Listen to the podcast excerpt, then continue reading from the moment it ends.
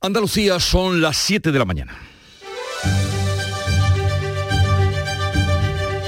En Canal Sur Radio, La mañana de Andalucía con Jesús Vigorra. Buenos días queridos oyentes, es jueves 18 de noviembre, de momento continúa la huelga indefinida en el sector del metal de la provincia de Cádiz. Los sindicatos están esperando que la patronal conteste a su última oferta. Han estado negociando 12 horas entre las 5 de la tarde y las 5 de la madrugada, de esta madrugada pasadas. Así que mientras se espera la respuesta de la patronal, se mantienen los piquetes informativos en los diferentes centros de trabajo cuando amanece este jueves. La jornada del miércoles fue especialmente violenta, con cortes de carreteras y de una vía férrea quemaron un coche de la policía, un camionero resultó herido al recibir el impacto de un palo en la cabeza y una mujer tuvo que dar a luz en un coche al no poder acceder al hospital. Les contaremos todo lo que vaya pasando cuando haya cualquier novedad y sobre todo esa respuesta que se espera de la patronal esta mañana. Tenemos que lamentar también un accidente laboral mortal que ha ocurrido en Málaga. Dos obreros se han precipitado desde 7 metros de altura. Uno ha fallecido y el otro está herido. Además sigue en Almería la investigación del incendio en el que han perdido la vida una madre y sus dos hijos pequeños. Lo terrible es que la mujer mató a sus dos hijos y luego se suicidó prendiendo fuego. La investigación continúa abierta. El grupo al que se le va a inocular la tercera dosis de refuerzo de la vacuna se amplía a los mayores de 60 años y al personal sanitario y sociosanitario. Lo anunciaba Pedro Sánchez, presidente del Gobierno, desde la cumbre hispano-turca celebrada en Ankara. He acordado vacunar con una tercera dosis a los mayores de 60 años y al personal sanitario y sociosanitario. Ahora la propuesta se va a elevar a la Comisión de Salud Pública y, por tanto, eh, lo vamos a trabajar con las comunidades autónomas para seguir avanzando en la protección de estos colectivos. En la política andaluza sigue el colebrón del audio que se filtró del vicepresidente Juan Marín diciendo que no era necesario aprobar un presupuesto en un año electoral. Marín apunta ahora a la cúpula nacional del Partido Popular, en concreto al secretario general. Teodoro García ha dicho desde el principio que quiere acabar con Ciudadanos. Pues no lo he dicho yo, lo ha dicho él, ¿no? Supongo que no le caeré muy bien. No sé por qué, porque negocié con él precisamente el pacto en Andalucía. Yo creo que soy muy incómodo. Quieren crear una inestabilidad para que haya un adelanto electoral en Andalucía que no se va a producir. En cualquier caso, de este asunto de los presupuestos vamos a hablar hoy con el consejero de Hacienda, que estará con nosotros, Juan Bravo, a partir de las ocho y media de la mañana, en la víspera ya en el último día para presentar enmiendas a la totalidad contra esos presupuestos del año que viene. ¿Y se acuerdan del conocido como bisonte de Canon? El hombre que participó en el asalto del Capitolio disfrazado con una piel y una cornamenta de bisonte, seguidor acérrimo de Donald Trump y de las teorías conspirativas, pues ha recibido una sentencia ejemplar. A veces las tonterías acaban así. Tres años y cinco meses de cárcel. El juez le ha dicho que lo que hizo fue terrible y que pese al arrepentimiento que ya ha mostrado, la pena no podía ser menor de tres años y cinco meses de cárcel. En cuanto al tiempo, hoy se pueden producir lluvias tan esperadas que pueden ser localmente fuertes y persistentes en el área del estrecho, litoral malagueño y también en Almería. En el resto los cielos estarán despejados y van a subir incluso las temperaturas. Todo el litoral mediterráneo está en aviso naranja por avisos costeros porque las olas pueden alcanzar los 5 metros y sopla levante fuerte con rachas muy fuertes.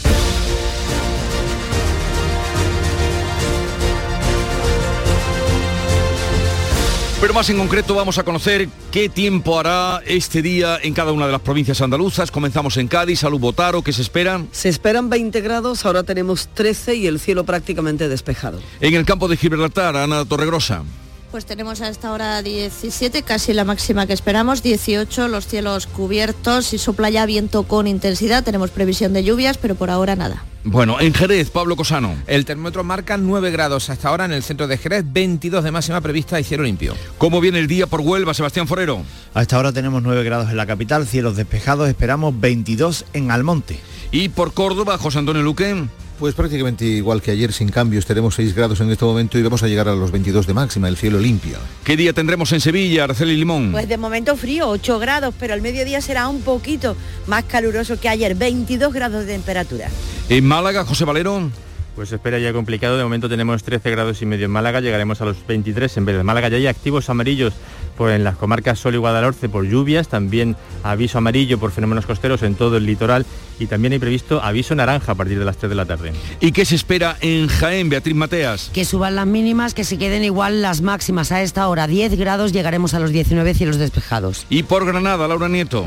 Pocas nubes y temperaturas más altas. Tenemos 5 grados ahora mismo y la máxima prevista es de 21. En Almería, María Jesús Recio.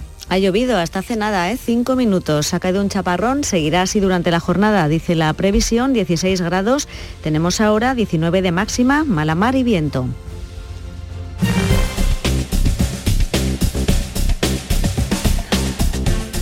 Y para saber cómo está el tráfico en Andalucía a esta hora, conectamos con la Dirección General de Tráfico. Alfonso Martínez, buenos días.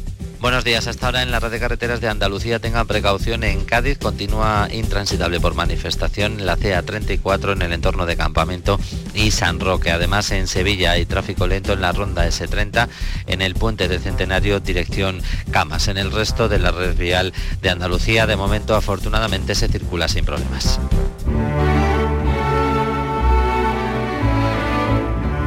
La ministra de Trabajo sigue superando al presidente del gobierno, Pedro Sánchez, que es el segundo mejor valorado según los datos relevantes y relevados revelados del último eh, estudio de intención de voto en nuestro país que lleva la contraria a todas las encuestas de los medios privados, de los medios que eh, van publicando encuestas y que también los resultados del CIS confunden al tempranillo.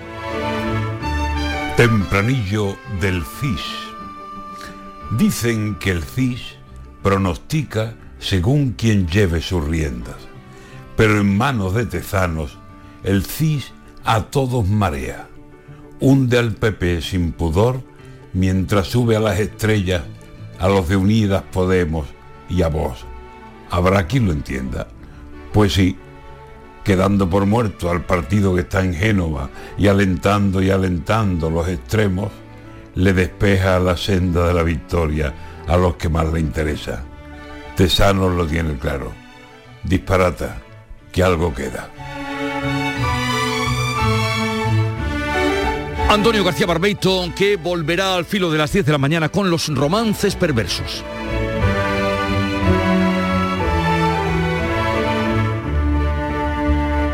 Siete, siete minutos de la mañana. Estamos hartos de no celebrar la Navidad. Es que no vino nadie. Si no había ni regalos. Pero este año se va a acabar. Queremos volver a jugar. ¡Esos! Porque todos queremos volver a jugar. ¡Vuelve la Navidad! ¡Vuelve a tiendas MGI! Imagina que una mañana llegas al trabajo y te han dejado un décimo de lotería de Navidad con una carta. Y no pone quién es, solo pone... Hay algo que me haría más ilusión que que me tocase la lotería. Y es que nos tocase a los dos. Feliz Navidad. Ahora imagina que en vez de recibirlo, eres tú quien lo envía. 22 de diciembre, sorteo de Navidad. Compartimos la suerte con quien compartimos la vida.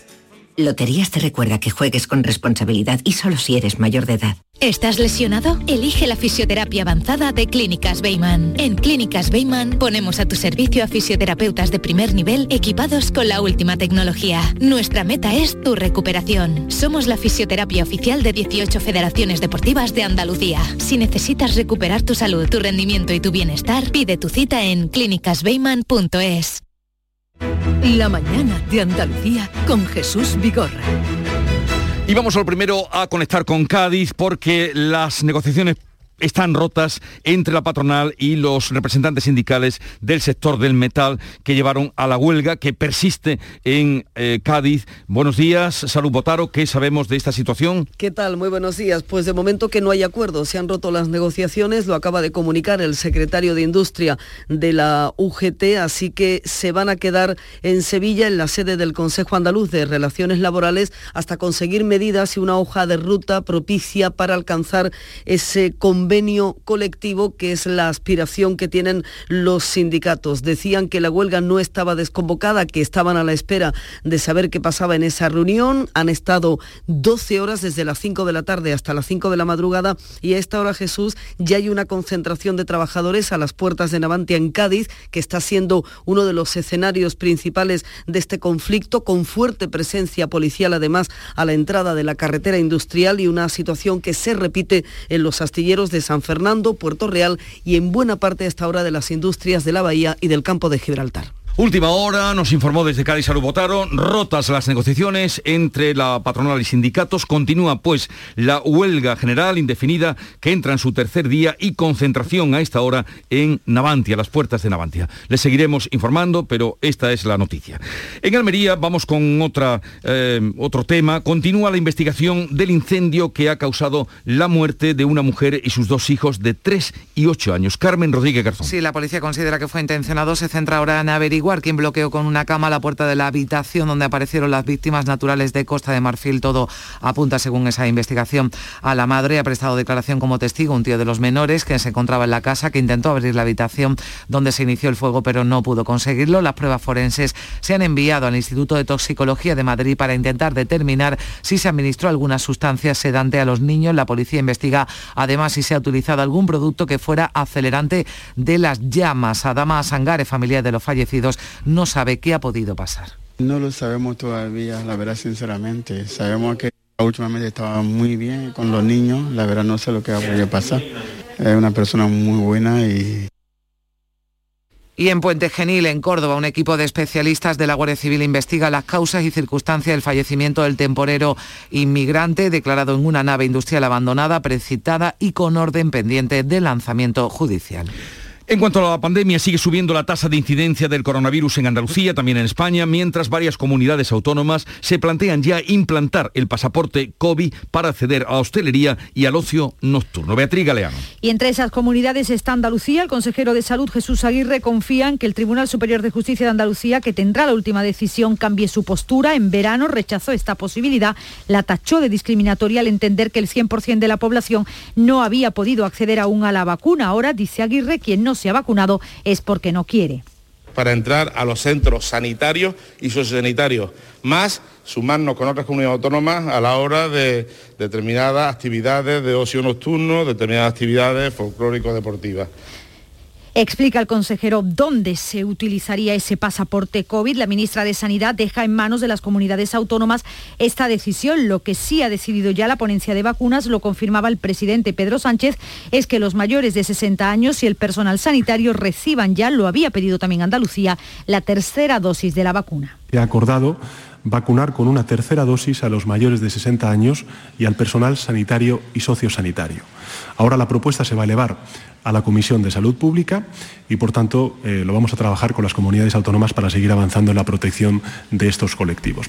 Mientras, como decimos, aumenta la tasa de incidencia, está ya por encima de 50 en Andalucía, con 52 casos por cada 100.000 habitantes. En España se eleva ya a 96. En la tramitación de los presupuestos generales del Estado se ha incluido una enmienda para crear un fondo COVID extraordinario para las comunidades. La iniciativa la ha presentado Junts per en comisión parlamentaria y solo ha contado con los votos en contra del PSOE, Unidas Podemos y Partido Nacionalista Vasco.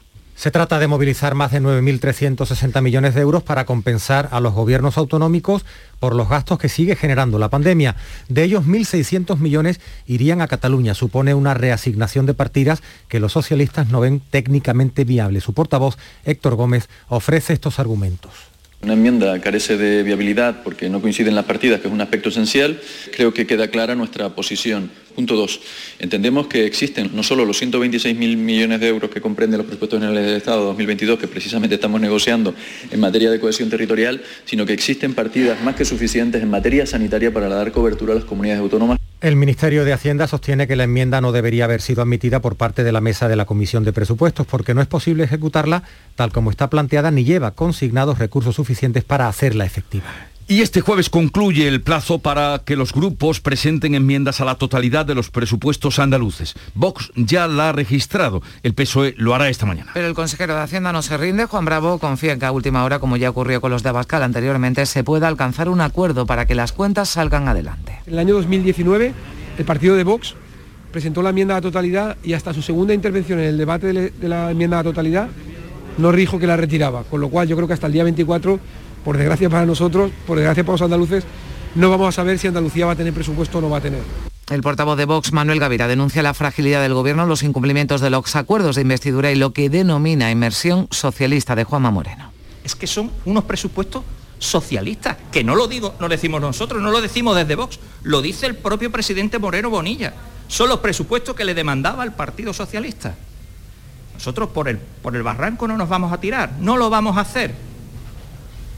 Por tanto, si son unos presupuestos socialistas, con nosotros no van a poder contar. La enmienda de Vox y la del PSOE son para, para el Partido Popular, un teatrillo y un esperpento. Cita como ejemplo que la de Vox está fechada el 4 de noviembre, un día después de que el presupuesto llegara al Parlamento. Hablaba también el portavoz popular José Antonio Nieto de las declaraciones filtradas del vicepresidente Juan Marín. Asegura que fueron un error. Yo creo que un error lo tiene cualquiera y yo creo que fue un error y lo quiero dejar claro también en mi opinión, ¿eh? no, no es la opinión de nadie, ni siquiera la de mi grupo.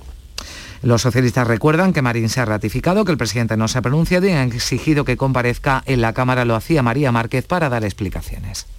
Y no hemos visto ningún tipo de rectificación por parte del presidente de la Junta de Andalucía, por parte de Moreno Bonilla. Y evidentemente quien calla, otorga, dándonos a entender que lo que dice Juan Marín forma parte de la estrategia que eh, se había cocinado en el Consejo de Gobierno de la Junta de Andalucía. También Unidas Podemos asegura que la polémica merece una valoración del presidente, como señalaba la portavoz Inmaculada Nieto. Utilizar el presupuesto como una herramienta para garantizar sus cálculos electorales propicios eh, y buscar el momento más adecuado de convocar las elecciones. Pues de los presupuestos y de las eh, posibilidades remotas al día de hoy de sacarlos adelante, hablaremos con Juan Bravo, consejero de Hacienda, que estará con nosotros en la mañana de Andalucía a partir de las ocho y media. Mientras sigue coleando la polémica por el audio filtrado de Juan Marín el pasado verano cuando ante los suyos calificó de estupidez aprobar unos presupuestos en el último año de la legislatura. El vicepresidente apunta ahora a la Dirección Nacional del Partido Popular, en concreto a Fran Hervías, ex de Ciudadanos, y al secretario general de los Populares.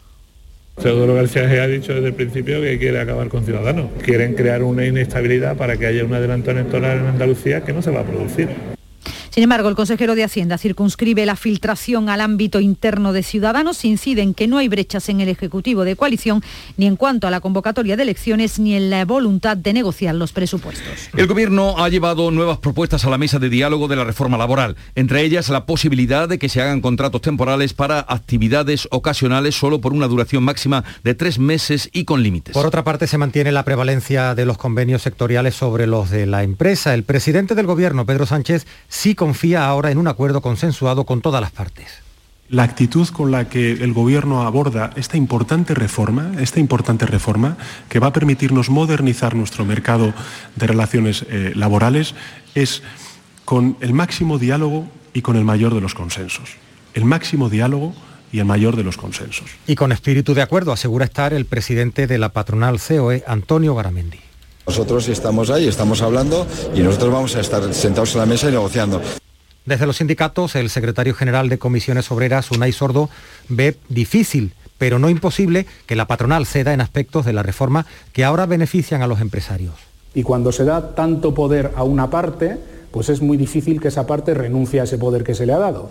Pero en todo caso, creo que en la negociación puede haber márgenes para los acuerdos. Los agentes sociales y el gobierno se van a volver a reunir mañana viernes, dos encuentros semanales para intentar aprobar la reforma laboral antes de fin de año y cumplir así con Bruselas. PSOE y Unidas Podemos han presentado una enmienda a la ley de la memoria democrática para cambiar la interpretación de la ley de amnistía de 1977, pero sin anularla como exige Esquerra Republicana de Cataluña. Sí, supone abrir la posibilidad de juzgar los crímenes de guerra, de lesa humanidad, genocidio y tortura. Esto quiere decir que pueden llegar a los tribunales para ser juzgados esos crímenes de la guerra civil el franquismo. Su efecto práctico será limitado porque la mayoría de los represores han fallecido, pero el gobierno contenta así a sus socios o intenta a Esquerra y a PNV para que apoyen la ley de memoria. El secretario de Estado para la Agenda 2030, portavoz adjunto de Unidas Podemos, Enrique Santiago, reconoce las limitaciones, pero dice que lo importante es dar consuelo a las víctimas. Justicia no consiste solamente en sancionar eh, también es muy importante conocer la verdad judicial. O sea, al margen de que se pueda o no sancionar, eh, a estas alturas lo que sí se puede todavía es establecer una verdad judicial sobre cosas que han ocurrido, incluso aunque no sea posible posteriormente establecer una sanción penal. Pero eso en sí mismo también tiene un efecto reparador para las víctimas. Prosigue en la Audiencia Provincial de Huelva el juicio contra Bernardo Montoya, el único acusado del crimen de Laura Luelmo, profesora zamorana de 26 años, en la localidad del Campillo. Eso fue en diciembre de 2018. Hoy, cuarta jornada de este juicio, están previstas las comparecencias de seis agentes de la Guardia Civil, cuatro médicos forenses y un psicólogo. Durante la jornada de ayer intervinieron seis médicos forenses, algunos de ellos estuvieron en el levantamiento del cadáver y otros en la autopsia. Son las 7.20 minutos de la mañana, enseguida vamos a la revista de prensa con Paco Rellero.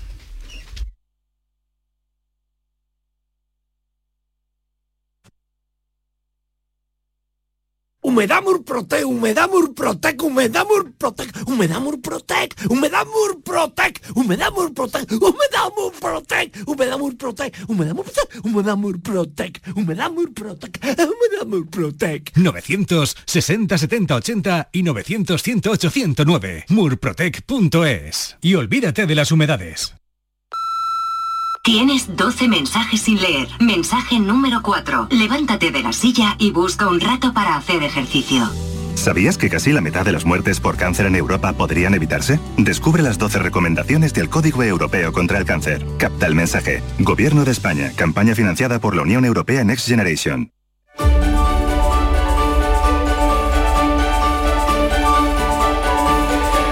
Paco Rellero, buenos días. Buenos días Jesús 721, asunto principal para los periódicos del día, lo venimos comentando, la ley de amnistía de 1977. El diario.es y el país, con enfoques coincidentes, resaltan que el gobierno abre la puerta a juzgar los crímenes franquistas. Ayer el país publicaba que el PSOE no estaba a favor de la modificación al considerar que esta ley forma o formaba parte de la arquitectura constitucional, pero en la portada de esta mañana vemos que el Ejecutivo impulsa esa enmienda que intenta sortear la amnistía de 1977. Los socialistas, como acaba de recordarnos Carmen Rodríguez Garzón, quieren garantizarse el apoyo de RC, pero en la portada de la vanguardia destacan que Esquerra mantiene su no a la ley de memoria histórica por considerarla insuficiente, mientras la mayoría de los juristas opinan que la nueva norma es de muy difícil aplicación. Lectura crítica en ABC, que lleva a su primera plana este enfoque. El PSOE se pliega a Esquerra y a Podemos y dinamita el legado de la transición. La imagen de portada de ABC incluye este pie de foto de héroes a cómplices y en ella vemos en primer plano a los diputados del PSOE en 1977 con González, con Guerra, con Mújica a la cabeza en un Congreso de los Diputados atestados y todos los eh, diputados, todos los congresistas aplaudiendo tras haber sido aprobada con solo dos votos en contra la proposición de ley sobre amnistía que ayudó, subraya ABC, a consolidar la democracia en España. El viñetista Puebla, Jesús, dibuja las manos del presidente Sánchez cruzadas a la espalda y sacando del puño de su camisa la carta de un as en el que se ve a Franco en traje militar, el as del presidente. El español, el PSOE asume la idea de Podemos de que hubo franquismo hasta 1982. El mundo que recuerda que el TC cerró hace dos meses la posibilidad de investigar unas torturas y precisamente por eso en Infolibre apuntan que el gobierno abre una vía para reparar a las víctimas del franquismo con la confianza puesta en un futuro Tribunal Constitucional más progresista. Y el COVID, que vuelve a reinstalarse en los titulares de los diarios con letra grande y mucha presencia.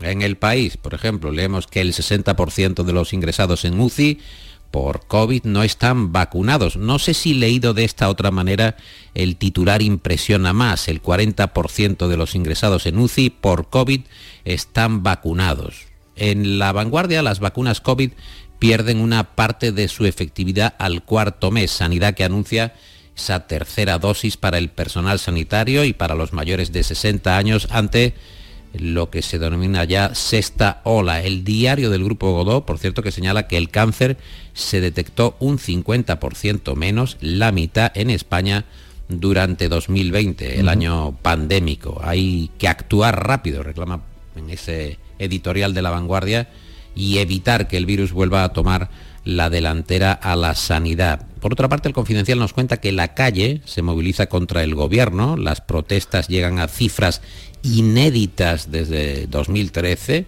desde hace ya casi ocho años, la delegación del gobierno de la Comunidad de Madrid ha contabilizado más de 3.000 manifestaciones en los primeros 10 meses de 2021, más de las que se registraron en todo 2019, el último año previo al desastre de la pandemia. Y la prensa nacional que sigue especulando con un posible adelanto electoral en Andalucía. ¿Por qué?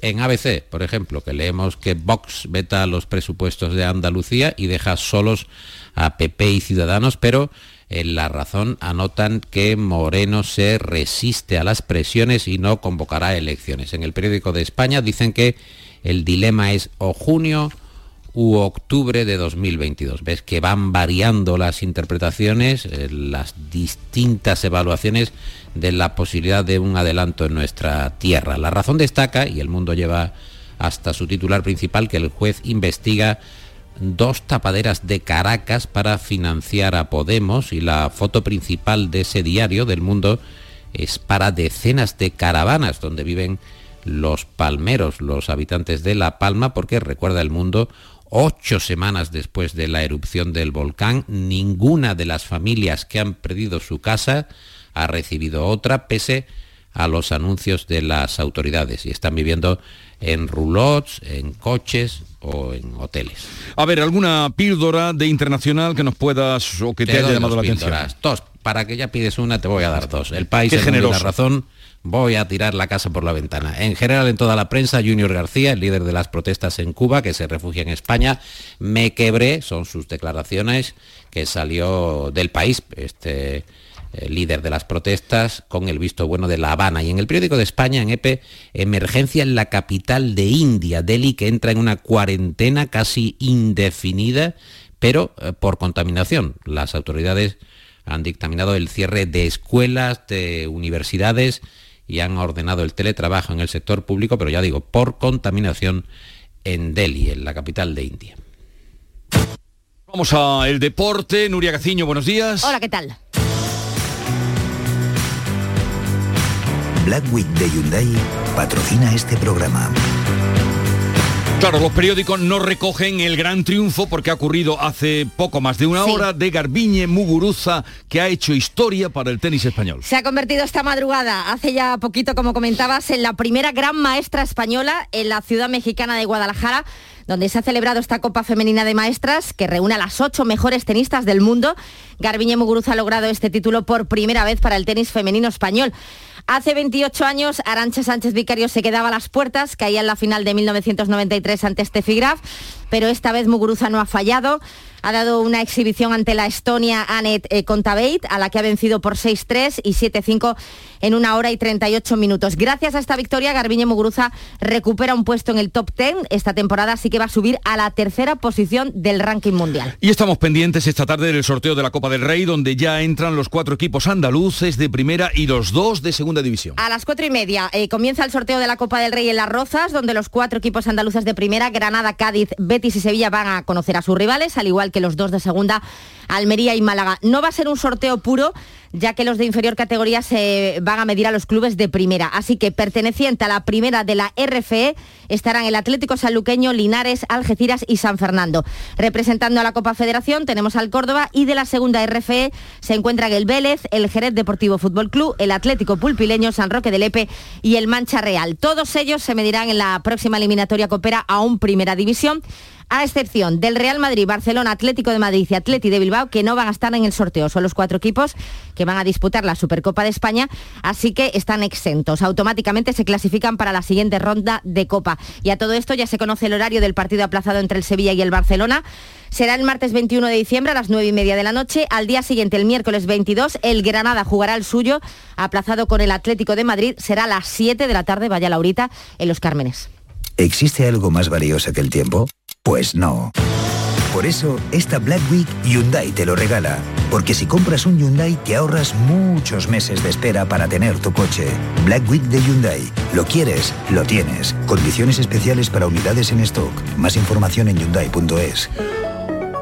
Un momentito, Nuria, que nos va a contar Paco el cierre. Sí. Venimos hablando de Jacob Chansley, Nuria, eh, Jesús, de ese hombre bisonte que fue ayer condenado a tres años y cinco meses de cárcel. Lo más llamativo en la prensa, compañeros, es que el bisonte Chansley le dijo al juez que reconocía que no tenía que haber entrado ese día en el Capitolio. Pero le dijo, ah, otro día te lo piensas. Claro, que, que siendo de Arizona mejor se hubiera quedado en el desierto. Que me perdone. Eh, Nuria Gaciño, que tenga buen día igualmente. Paco Reyero. En Canal Sur Radio, La mañana de Andalucía con Jesús Vigorra. Y son ya las siete y media de la mañana. Vamos a recordarle en titulares las noticias más destacadas con esa última noticia que eh, da cuenta de cómo se han roto las relaciones, las negociaciones entre la patronal y sindicatos. Por tanto, se mantiene la huelga del metal en Cádiz tras levantarse de la mesa de negociación los sindicatos después de 12 horas reunidos. Eh, Está ya cortada, Jesús, la carretera industrial de Cádiz eh, por la presencia de trabajadores de los astilleros de Cádiz. También está cortado el puente Carranza por los trabajadores de astilleros de Puerto Real. La mesa negociadora estaba reunida en Sevilla desde la tarde de ayer. Se ha mantenido esa reunión hasta poco antes de las 7 de la mañana, cuando se han dado por rota las negociaciones. La policía ha establecido ya un fuerte dispositivo en la zona.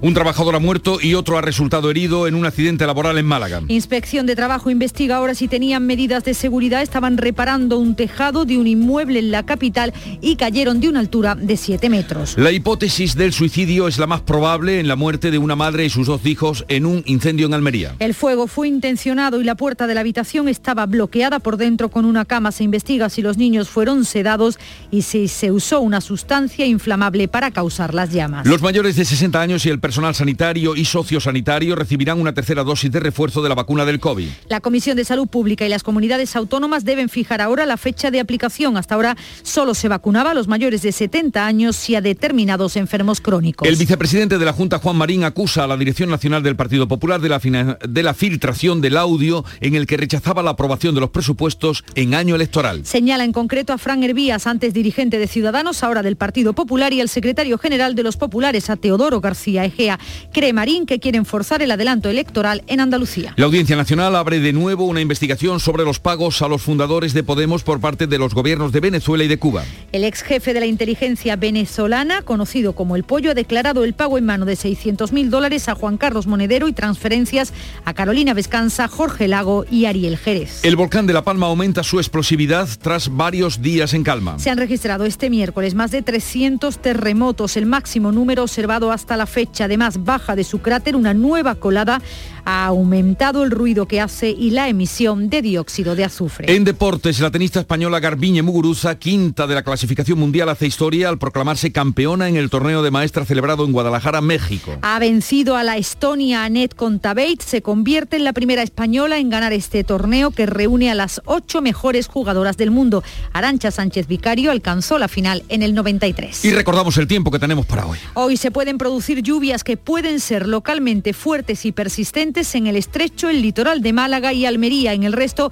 cielos despejados y suben las temperaturas. Son las 7.33 minutos de la mañana y en un momento estaremos con las claves económicas del día. La mañana de Andalucía. Se acerca el Black Friday y en Cajamar ya estamos preparados. ¿Conoces todo lo que puedes hacer con nuestras tarjetas? Comprar online con total seguridad y aplazar tus compras si lo deseas, como mejor te venga. Más información en nuestras oficinas o en cajamar.es. Cajamar, distintos desde siempre.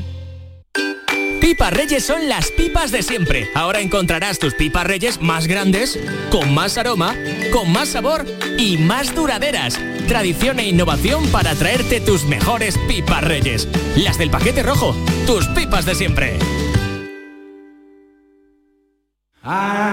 Imagina que metes la mano en el bolsillo de tu abrigo y te encuentras un décimo de lotería de Navidad con una nota que pone Estos días he soñado que me tocaba el gordo. Y en ese sueño siempre lo celebraba contigo. Feliz Navidad. Ahora imagina que en vez de recibirlo, eres tú quien lo envía. 22 de diciembre, sorteo de Navidad. Compartimos la suerte con quien compartimos la vida. Loterías te recuerda que juegues con responsabilidad y solo si eres mayor de edad. Las claves económicas con Paco Bocero. Paco, buenos días. Buenos días, Jesús. ¿Qué a, tal? a ver, claves que tenemos para hoy. Pues mira, hoy la agenda lleva resultados, expectativas y análisis de interés. Vamos a empezar con los resultados. Ya sabemos que las previsiones económicas de los presupuestos generales del Estado han sido continuamente cuestionadas desde que aparecieron y que desde Economía se han mantenido a pesar de todo. De hecho, así están en la negociación de los presupuestos.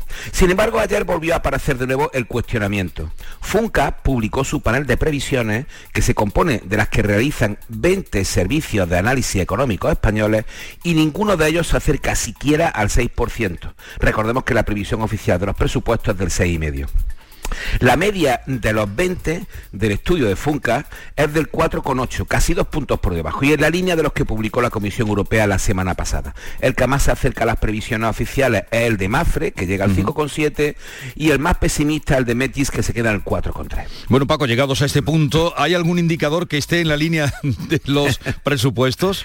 Sí, mira, hay indicadores que mejoran. Por ejemplo, uno, y es importante, el déficit público, que consideran que será menor ya que los presupuestos estiman un 8,4 y el panel de Funca un 7,9, a pesar de esta rebaja del crecimiento. Y el segundo, el paro. El panel reduce la tasa hasta en cuatro décimas, hasta el 15 eh, por ciento por la fortaleza en la creación de empleo. Una fortaleza que ayer quiso mostrar el ministro de Seguridad Social presentando los datos adelantados de noviembre de afiliación. Escriba dijo que noviembre registrará en torno a 42.000 nuevos afiliados, que llegarán hasta los 90.000 en términos desestacionalizados, lo que representa que el total de cotizantes sobrepasará los 19.750.000 personas, por encima del, del nivel previo a la pandemia y del que había antes de la crisis de 2008. Pues estaremos atentos a esta evolución del empleo, que siempre, siempre es una buena noticia, y vayamos ahora con las expectativas. Pues mira, siguiendo con el empleo, según Randstad, el Black Friday y el Cyber Monday generarán en España alrededor de 43.170 contrataciones, la cifra más alta de los últimos años, precisamente un 22,7% superior a la del año pasado y un 48% eh, con 8% más que en 2019. Casi 7 de 10 contratos, el 69,8% se producirán en el sector de la logística, que ha elevado su peso respecto al año pasado en más de 2 puntos, mientras que el comercio generará el 30,2% del total de contratos, por debajo del 32% del año pasado. Muy bien, Paco, ¿y el análisis? Pues mira, el del BCE ayer advirtió que hay países en la eurozona con peligro de sobrecalentamiento de su mercado inmobiliario. Si comentábamos el lunes la cuestión de las burbujas y las desechábamos, a tenor del último informe del Banco de España, el Banco Central Europeo entró en la cuestión de una perspectiva europea. Eso sí, España no está en ese grupo de países lo que detecta riesgo en el sector, donde sí están Alemania o Luxemburgo, entre otros. Esto es un toque de atención del regulador europeo a medio y largo plazo, que también advirtió de riesgos en las deudas de mala calificación crediticia y cuidado con la evolución de las criptomonedas, es decir, el mensaje habitual. Eh, Paco, ya sabes que a partir de las ocho y media tenemos aquí al consejero de Hacienda, Juan Bravo. En efecto, en a efecto, ver. a ver que la gran incógnita sobre los presupuestos, al margen de la cuestión política, los presupuestos desde el punto de vista económico son fundamentales porque crean certidumbre en las empresas. Ya sé que tú vas a los números, como te a los números, a los números. Y, y, la certidumbre es a ver qué certidumbre o mm, incertidumbre persiste sobre los presupuestos. Ahora mismo persiste más la incertidumbre que la certidumbre sobre los presupuestos de Andalucía para el año que viene. En cualquier caso, estará con nosotros a partir de las 7 y eh, 8 y media de la mañana mañana Juan Bravo, consejero de Hacienda. Un saludo Paco, que tenga buen día. Igualmente, gracias Jesús, hasta mañana. Casi la mitad de la población en España no tiene formación digital. UGT te ofrece cursos gratuitos y acreditables en competencias digitales. Apúntate en ugt.es. Juntas y juntos transformamos el futuro. Trabajamos en digital. Proyecto financiado por el Ministerio de Educación y Formación Profesional. Unión Europea. Next Generation. Tienes 12 mensajes sin leer. Mensaje número 4. Levántate de la silla y busca un rato para hacer ejercicio. ¿Sabías que casi la mitad de las muertes por cáncer en Europa podrían evitarse? Descubre las 12 recomendaciones del Código Europeo contra el Cáncer. Capta el mensaje. Gobierno de España. Campaña financiada por la Unión Europea Next Generation. En Canal Sur Radio, por tu salud, responde siempre a tus dudas. Hoy dedicamos el programa a niños y adolescentes con la colaboración de UNICEF Andalucía para hablar de salud mental y alimentación y nutrición. Profesionales y responsables de UNICEF nos acompañan para hablar de nuestros jóvenes y conocer también tus opiniones. Envíanos tus consultas desde ya en una nota de voz al 616-135-135. Por tu salud, desde las 6 de la tarde con Enrique Jesús Moreno. Súmate a Canal Sur Radio, la radio de Andalucía. La mañana de Andalucía con Jesús Vigorra. Vamos a completar el panorama informativo de este día, de este jueves 18 de noviembre, con otras noticias. En Almería, la Guardia Civil ha detenido a un hombre que fue grabado en vídeo y compartido en redes sociales cuando circulaba por la autovía A7 con sus dos hijos menores de edad sentados en las ventanillas del vehículo. María Jesús Recio, ¿qué pasó? La grabación muestra un coche que circulaba a la altura de Aguadulce en Roquetas de Mar con los dos chicos de 16 y 17 años sentados en esas ventanillas traseras con parte del cuerpo fuera del vehículo. Justo en ese momento estaba siendo adelantado además por un furgón. Con las imágenes grabadas que difundieron en redes sociales, la Guardia Civil consiguió identificar la marca y modelo del vehículo y localizar a su propietario, vecino de la zona de Huercalovera, en el levante de la provincia. El padre ha reconocido los hechos, podría ser condenado a entre 6 y 2 años de prisión. En Jaén han quedado en libertad los cinco detenidos por el ataque al alcalde de Navas de San Juan. Beatriz Mateas, cuéntanos. Sí, se detuvo primero a dos, el martes por la noche a otros tres, también jóvenes de la localidad. Ayer prestaron declaración y el juzgado de la Carolina los ha dejado en libertad con medidas cautelares. Todos deberán presentarse cada 15 días en el juzgado, no podrán abandonar territorio nacional ni tampoco tener pasaporte. Además, dos de ellos tienen prohibido acercarse a menos de 300 metros del alcalde. Por cierto, que los dos primeros detenidos reconocieron los hechos ante la Guardia Civil dijeron que provocaron el incendio, que no lo pudieron sofocar y salieron huyendo.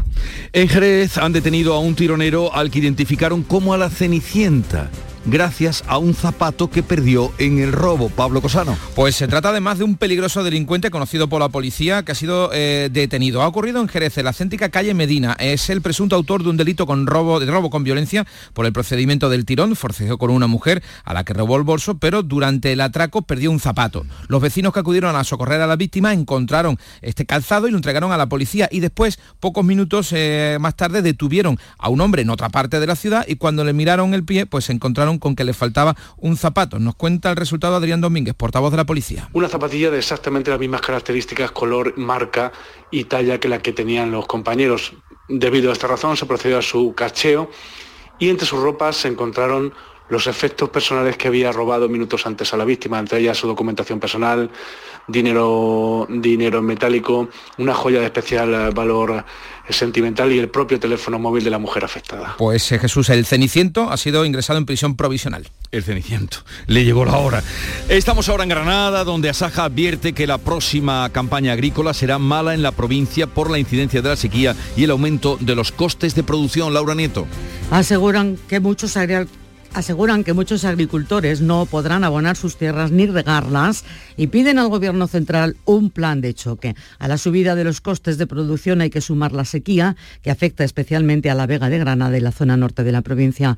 Manuel del Pino, secretario general de Asaja Granada. Que los precios que están tomando los fertilizantes los hacen asumibles. Pero es que pasa exactamente igual con la energía, pasa exactamente igual con los gasóleos. Nos ha subido todo, a veces en porcentajes que ni siquiera nos compensaría en Málaga, la policía local ha denunciado ante la Fiscalía la muerte de 17 cigüeñas electrocutadas por las torretas de alta tensión.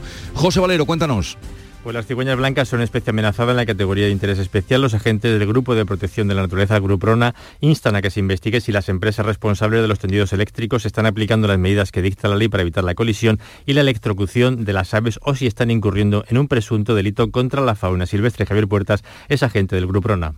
Hay un decreto que explica cuáles son la protección que deben de tener los, las torretas de alta tensión, aunque no, no, no se obliga a todas, simplemente en los lugares de, paso, en los lugares concretos.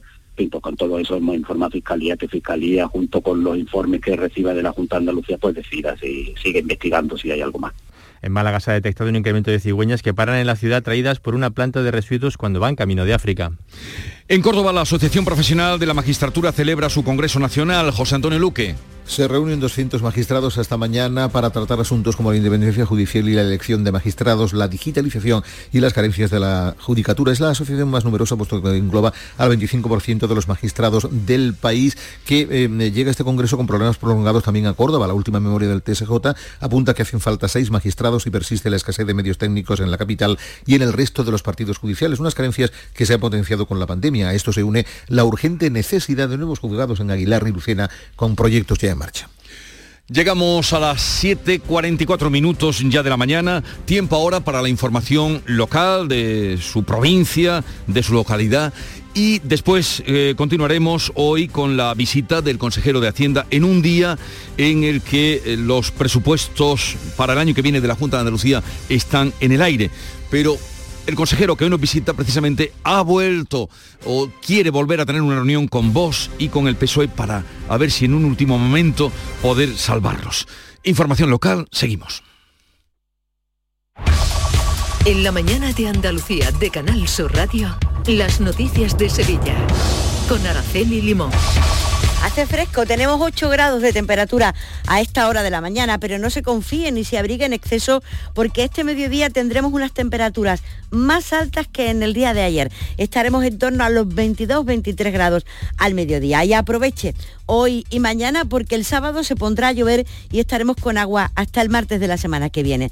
Por cierto, el día ha empezado complicado para las personas que cogen el Aván dirección a Córdoba de las 7 menos 10 de la mañana. Al parecer el tren ha tenido problemas y acaban de salir hace unos minutos con casi una hora de retraso. Algo grave porque la mayoría de ellos son personas que se dirigen a Córdoba a trabajar. Yo hago este camino todos los días, que voy a Córdoba desde, yo qué sé, y pues que por lo visto no hay tren. A 30 personas los han, querían meter en el AVE, pero hasta en el último momento también han dicho que no, que no se podían subir en el AVE y nos hemos quedado todos aquí. Nosotros íbamos a trabajar al Cerro Muriano y bueno, nos hemos encontrado que no hay tren. A esta hora hay tres kilómetros de retenciones en el aeropuerto por un accidente. Enseguida ampliamos la información del tráfico.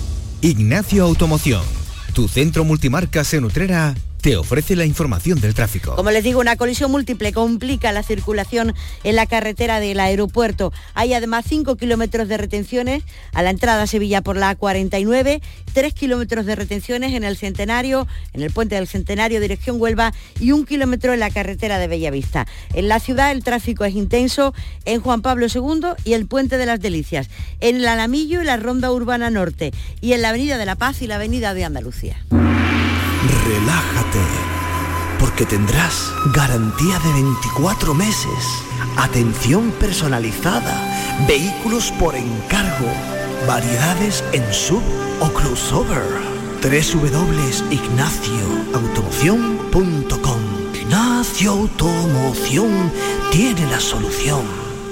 Cross Internacional de Itálica. Este año, por primera vez en su historia, el Cross se celebra junto al Campeonato de España de Campo a través por clubes. Será los próximos días 20 y 21 de noviembre en la ciudad romana de Santiponce. Te esperamos para disfrutar del mejor cross del mundo. Infórmate en la web crossinternacionaldeitalica.es. Diputación de Sevilla. En Canal Sur Radio, las noticias de Sevilla.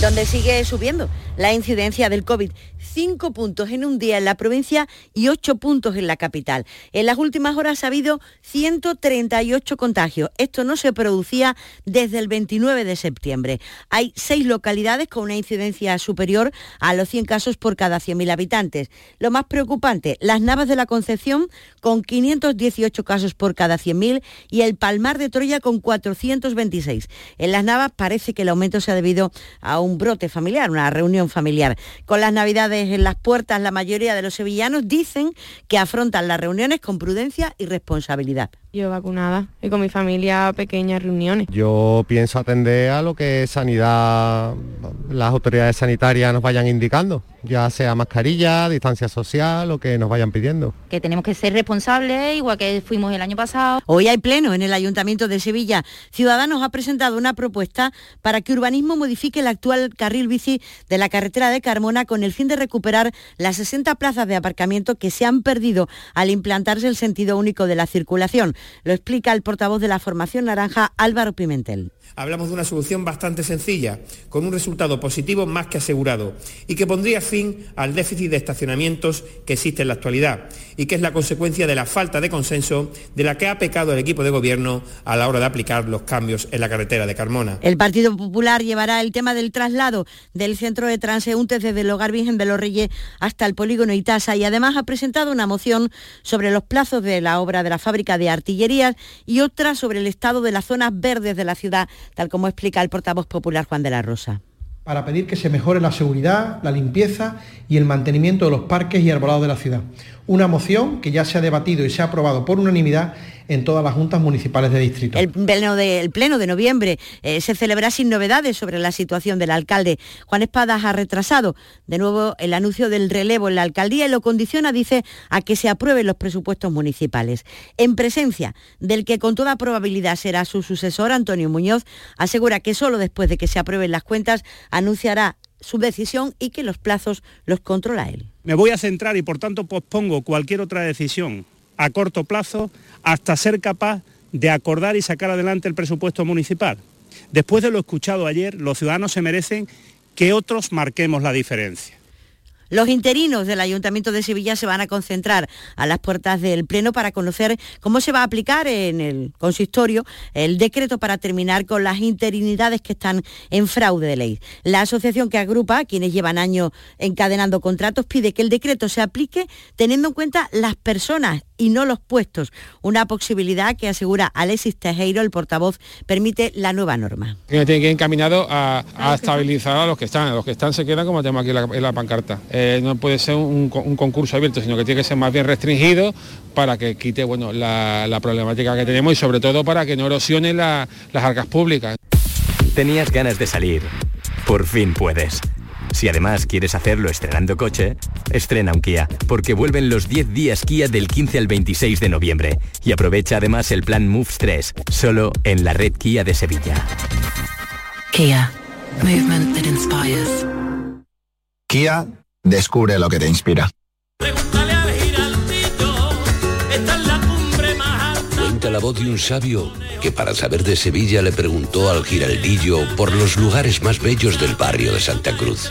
Y este le respondió, con aires de azar, maestranza y catedral, la hostería del Laurel has de visitar, y en ella sus tapas, vinos y demás viandas probar.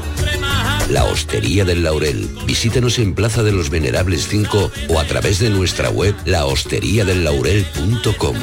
Porque si le preguntas al giraldillo, Hostería del Laurel. No te la dejes atrás. Las noticias de Sevilla. Canal Sur Radio. La Consejería de Fomento ha comenzado la construcción del tablero sur del viaducto de pago de medio, la obra de acceso norte a la ciudad y que facilitará la entrada desde municipios como Brenes, La Rinconada, La Algaba o Alcalá del Río. Va a beneficiar a una población de unos 100.000 habitantes aproximadamente. Las obras van a costar 21 millones y medio de euros y según la consejera Marifran Carazo se cumplen los plazos de un proyecto que llevaba años bloqueado una obra singular, emblemática, de enorme importancia para favorecer el acceso, la movilidad eh, hacia la entrada de la ciudad de Sevilla. Una obra que avanza cumpliendo cronograma y eso nos va a permitir en el mes de marzo encontrar en ejecución la obra en un 50%. Hablando de obra, se ha puesto la primera piedra del que será el nuevo centro cívico de Sevilla Este.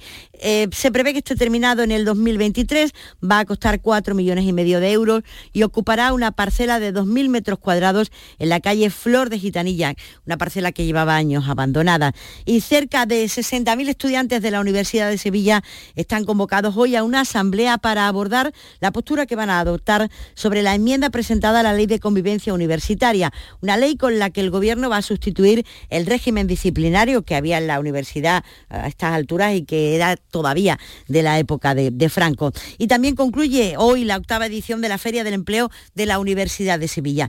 Miren, participan 50 empresas y entidades que se dan a conocer y que buscan también futuros trabajadores entre los estudiantes. Por primera vez en esta feria se van a llevar a cabo procesos de selección de personal entre los estudiantes, entre los egresados, las personas que estén interesadas. Para el rector, Miguel Ángel Castro, es una oportunidad única para que los estudiantes encuentren su primer trabajo y también para que conozcan cuáles son los perfiles más demandados desde las empresas. Los estudiantes tienen aquí la capacidad en este desarrollo de conocer empresas, de ver posibles selecciones de empleo, se les enseñan distintos talleres, seminarios, mesas redondas, desde a cómo crear bien un currículum que sea atractivo, que muestre verdaderamente los conocimientos, hasta cómo deben de, deben de enfrentarse a una entrevista, a una entrevista para una selección de un puesto de trabajo. Los bomberos han confirmado que el incendio que se registró en un bloque de siete plantas de la calle Luces de Bohemia, en el Polígono Sur, se originó en el cableado del edificio, propagándose después por el hueco de la distribución. Eso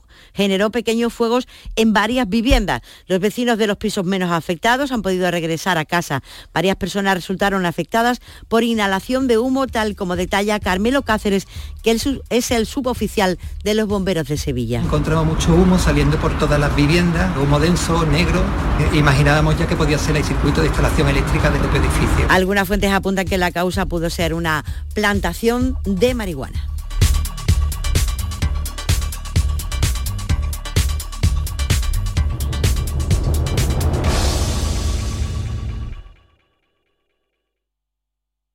Escuchas La mañana de Andalucía con Jesús Vigorra. Canal Sur Radio. Aquadeus, el agua mineral natural de Sierra Nevada, patrocinador de la Federación Andaluza de Triatlón, les ofrece la información deportiva.